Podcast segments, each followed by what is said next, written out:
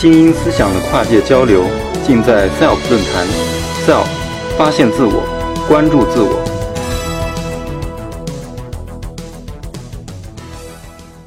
大家下午好。刚才听了这个张老师这个报告，压力这个倍增。因为呢，第一个呢，张老师这个报告非常幽默。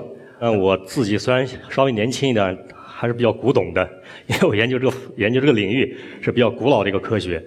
第二个呢，呃，张老师讲的是这个美，是我们人人喜欢的一种东西。但是呢，我要研究的呢，却是这个离大家很远很远的一段历史，所以大家非常陌生。我们知道，这个恐龙的一只呢变成了鸟类，这是世界科学界大家认可的一个结论。在这个大的框架下，有一个困惑了古生物学家很长时间的一个问题，就说恐庞大的恐龙它怎么能会变成轻灵的鸟类？怎么会学会飞？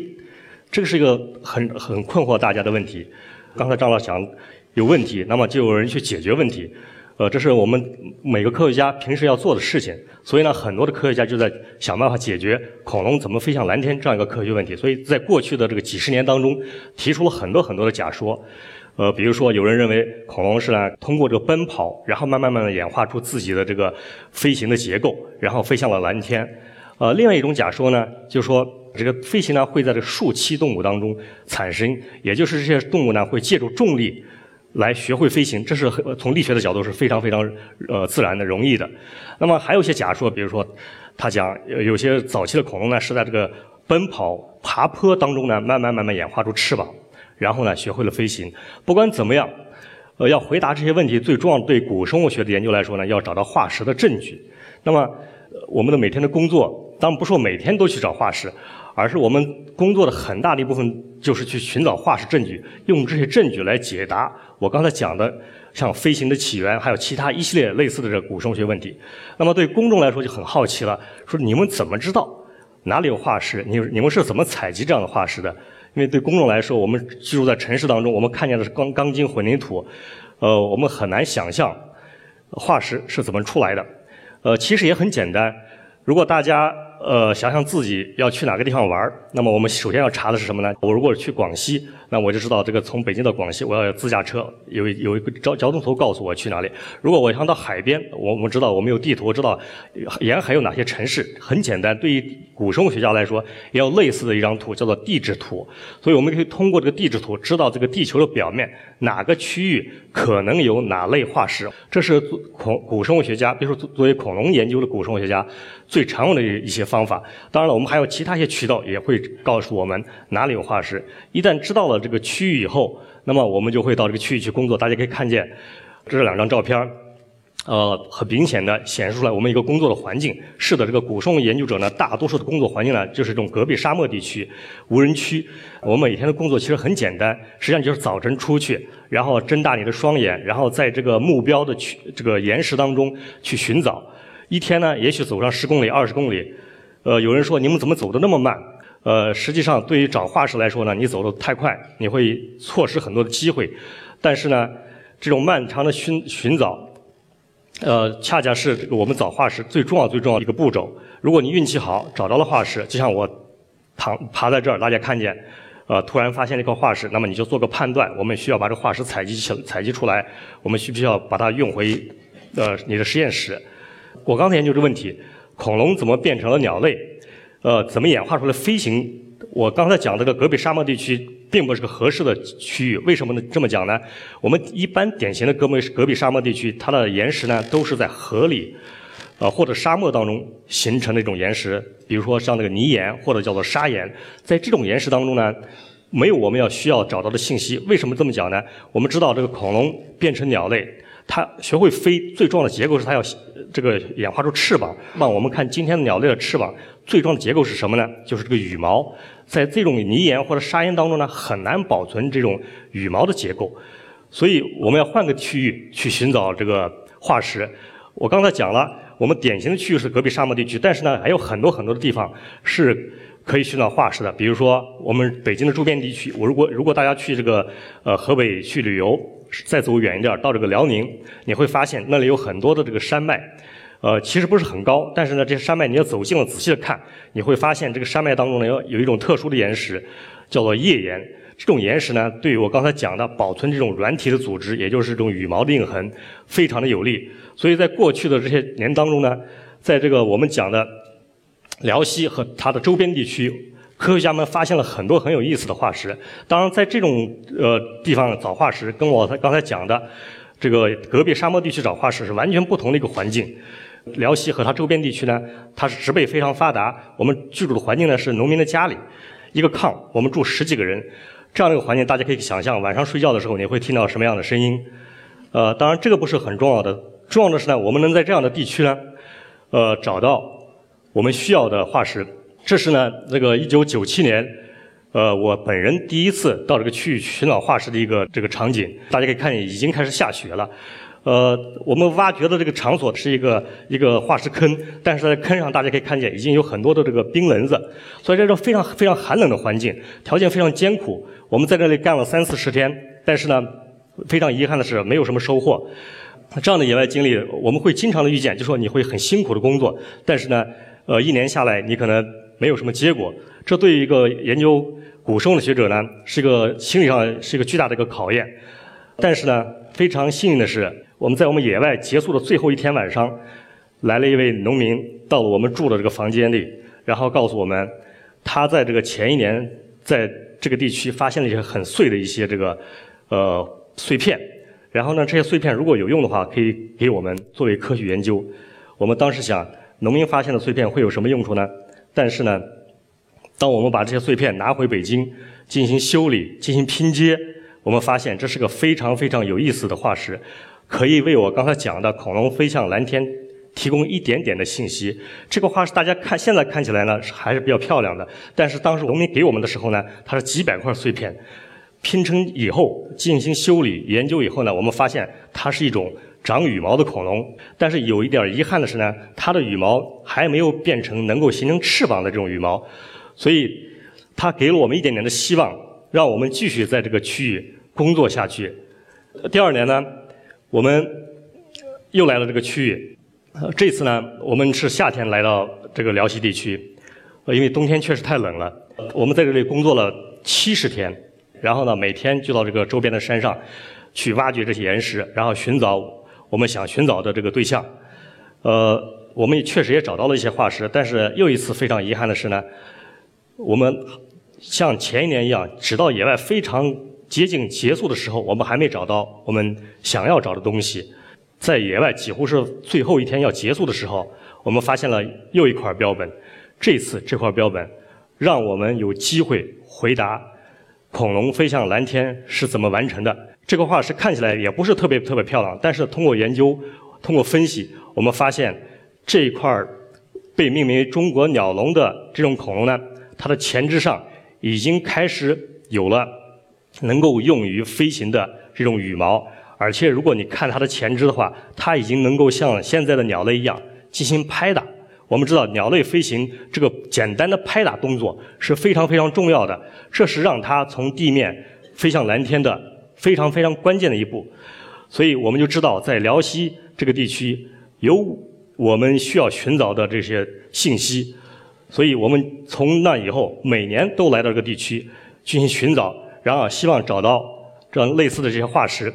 呃，在这个一九九九年，我们我刚才讲了，我们第一次是一九九七年、九八年、九九年，我们每年都都来这里。九九年我们又一次来到这里。呃，这次呢不是通过我们自己的挖掘，而是我自己在一次小的野外旅行当中呢碰见了一个农民，然后呢他给我展示了一个他 在家里的后院发现的一块化石。这个化石呢大家可以看见也不是很漂亮，但是。这个化石却是非常非常的有意思，大家可以看见，这它非常非常的小。如果把它整个身体复原起来，它可以站在你的手掌上。这个特点非常非常重要。我们知道，庞大的恐龙变成鸟类有一个关键的变化，就是要身体一定要变小了，否则的话，我们难以想象一个几十吨的重的恐龙怎么样飞向蓝天。而这个新发现的小恐龙呢，它的体重只有三四百克，所以小到足够。呃，飞上蓝天，这个恐龙它在它在它的后腿上呢，长着非常非常粗大的羽毛，我们知道，在研究过程中呢，你有更多的问题出现。那么，出现问题实际上是个非常非常好的一个事情。这种粗大的羽毛意味着什么呢？如果我们看今天的这个所有会飞的，除了鸟类以外的这个其他的动物的话，你会发现，它们都有这样一个倾向。什么倾向呢？它会把自己的身体的体表的所有的部分尽量的扩展出来，来帮助它飞行。举个例子说，我们熟悉的这个蝙蝠，你会发现蝙蝠的翼呢，它不光是像鸟类一样是在前肢上，而是呢也延伸到后肢上。我把它叫做四翼状态，就是这些会飞行或者滑翔的动物呢，它尽量的把身体的扩展起来，来创造更多的浮力面来飞行。那么只有鸟类是例外的，因为我们知道鸟类它只有前肢飞行，而它的后肢呢是用来奔跑或者行走的。那么这样的一个现象呢，导致在一百多年前有一个学者就提出，可能鸟类最早也不是这么例外的，而是可能它的祖先也是经历这样一个四翼状态，但是呢从来没有化石发现。虽然这个小恐龙困惑了我们一段时间，但是呢我们也没有。意识到我们其实已经站在一个发现的一个很重要的发现的这个边缘，所以实际上错失了一个发现的机会。但是呢，应该说在过去的这几十年当中，我们运气非常非常的好。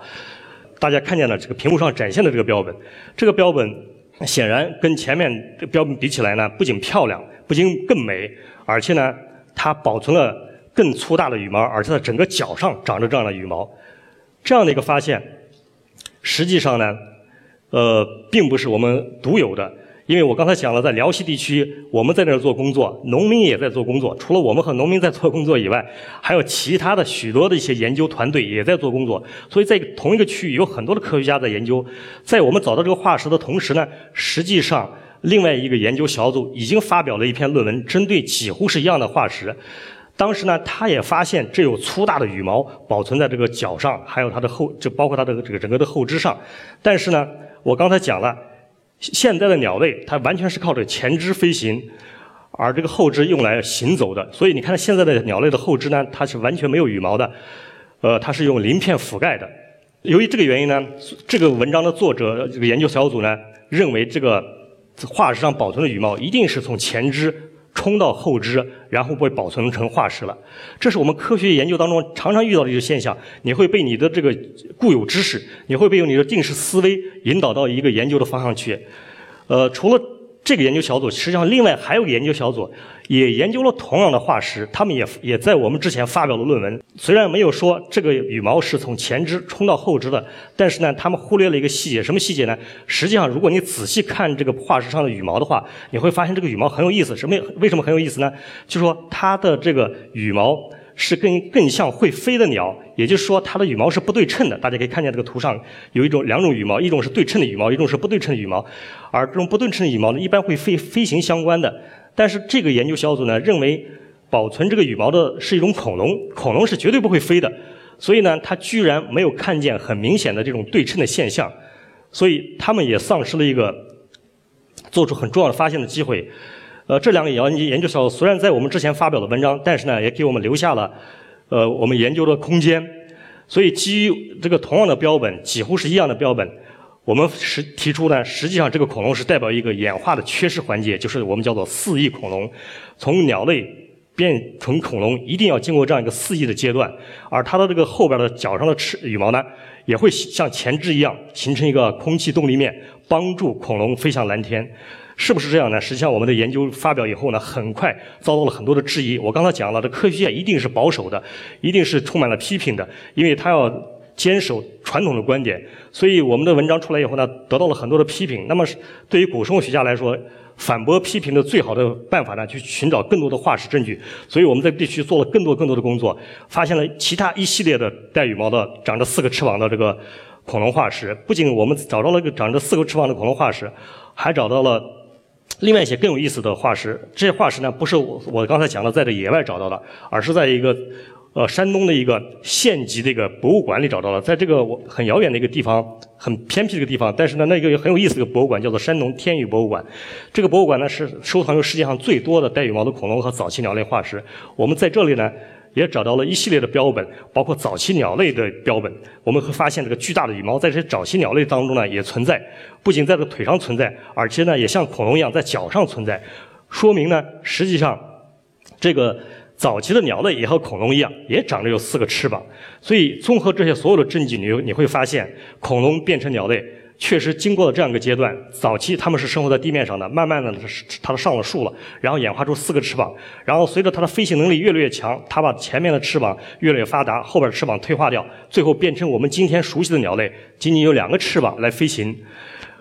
我这样讲的一个一段科学的经历呢，实际上是二零一四年度被美国科学杂志列为年度十大科技发现——鸟类起源当中的最重要的一部分的发现。我需要讲的呢是。这最终的一步发现，我们取得的有很多很多的因素。我想这种因素呢，有个人的，也有这个其他方面的。举个例子说，呃，要取得这些重要的发现，对一个科学研究者来说呢，你的辛勤的付出，你的兴趣是非常非常重要的。像我本人自己，呃，虽然现在是个资深的古生物学呃学者，而且呢，这个化石对我来说呢，就是我生命的一部分。我每天很长很长的时间。都在跟化石打交道。如果没有化石，我没法想象自己的生活。但是我在从这个上大学一直到读研究生的时候呢，我都是恨这个专业的，我并不喜欢这个专业。但是呢，呃，我的研究生涯就像一个老式的中国婚姻，进入这个领领域以后呢，慢慢慢慢发现这个是很有意思的一个研究方向。所以，我想在座的这个很多要面未来要走向自己的职职业生涯，包括科学生涯的这个年轻的一代。呃，一定要记住这一点。其实兴趣是可以后天建立的。